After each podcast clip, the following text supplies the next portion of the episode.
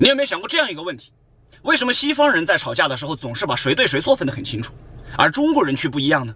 比如说，在中国两兄弟吵架，如果非得要分一个对错的话，那么结果虽然是明朗了，但是两兄弟的心也就散了。